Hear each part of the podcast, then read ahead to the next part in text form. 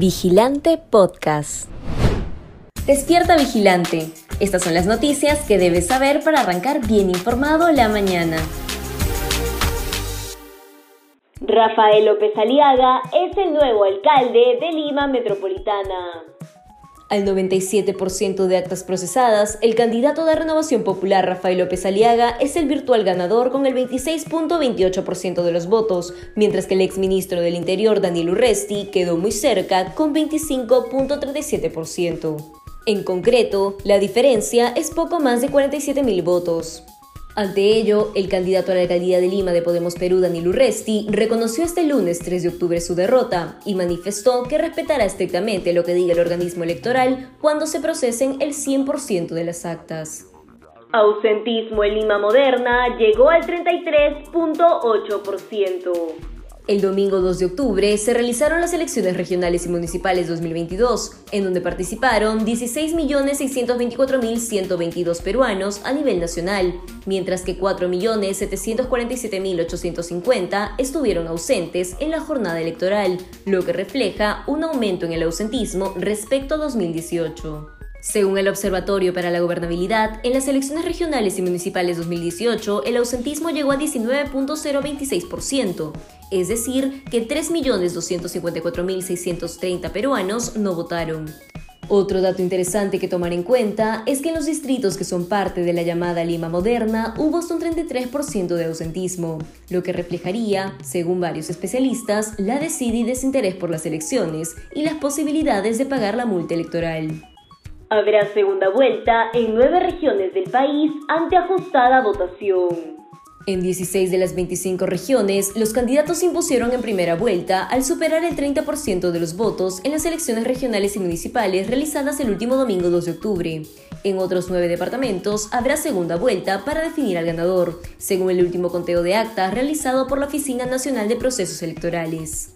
Según la ley electoral, para ser electos gobernadores regionales, los candidatos deben obtener el 30% de los votos válidamente emitidos. De lo contrario, los dos primeros deben ir a un segundo balotaje dentro de los 30 días calendarios siguientes a la proclamación de los cómputos oficiales.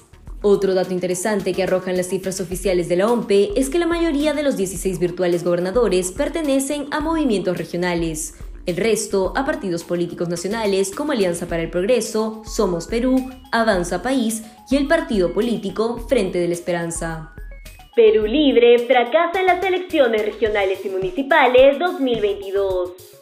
La maquinaria política que desplegó Perú Libre para hacerse de municipalidades y regiones en las elecciones del 2 de octubre no tuvo ningún resultado, sino que por el contrario terminó por evidenciar el fracaso de su gestión en el Ejecutivo y el desgaste de sus figuras más conocidas. El partido de lápiz, fundado por el investigado y sentenciado por corrupción Vladimir Cerrón, no logró colocar a ninguno de sus candidatos en los gobiernos regionales. Apenas pudo ganar algunas municipalidades de Puno. El detalle es que antes de la votación del 2 de octubre logró inscribir a candidatos en 24 de las 25 regiones, salvo en Amazonas. Además, Perú Libre presentó 141 candidatos para los municipios provinciales y 863 para los distritales. De esa manera, se convirtió en la segunda organización política con mayor cantidad de candidatos. Cinco mujeres de Renovación Popular son virtuales alcaldesas en distritos de Lima. Al 97.595% de actas contabilizadas por la OMPE, cinco de los 43 municipios que conforman Lima Metropolitana serían encabezados por alcaldesas mujeres, tras la votación de este domingo 2 de octubre de las elecciones regionales y municipales 2022. Mónica Tello, Nancy Vizurraga, Cintia Álvarez, Malca Schneiderman y Jessica Vargas son las virtuales alcaldesas electas de los distritos de Pueblo Libre, San Isidro, Surquillo, Lince y Barranco, respectivamente. En primer lugar, Mónica Tello postuló por Renovación Popular y obtuvo 28.234 votos y actualmente está cursando los estudios de Administración de Empresas Turísticas en la Universidad Tecnológica Latinoamericana en línea. Nancy Vizurraga también es de Renovación Popular y será la primera alcaldesa de San Isidro al haber obtenido 28.243 votos. En el distrito de Surquillo, la virtual ganadora es Cintia Álvarez, del Partido de Renovación Popular, con 24.672 votos. Por su lado, Malka Schneiderman, de Renovación Popular, se impuso como alcaldesa del INSE al obtener 21.534 votos en esta elección. Por último, Jessica Vargas, de Renovación Popular, volvería a ser alcaldesa del distrito de Barranco tras obtener 11.379 votos en las elecciones municipales 2022.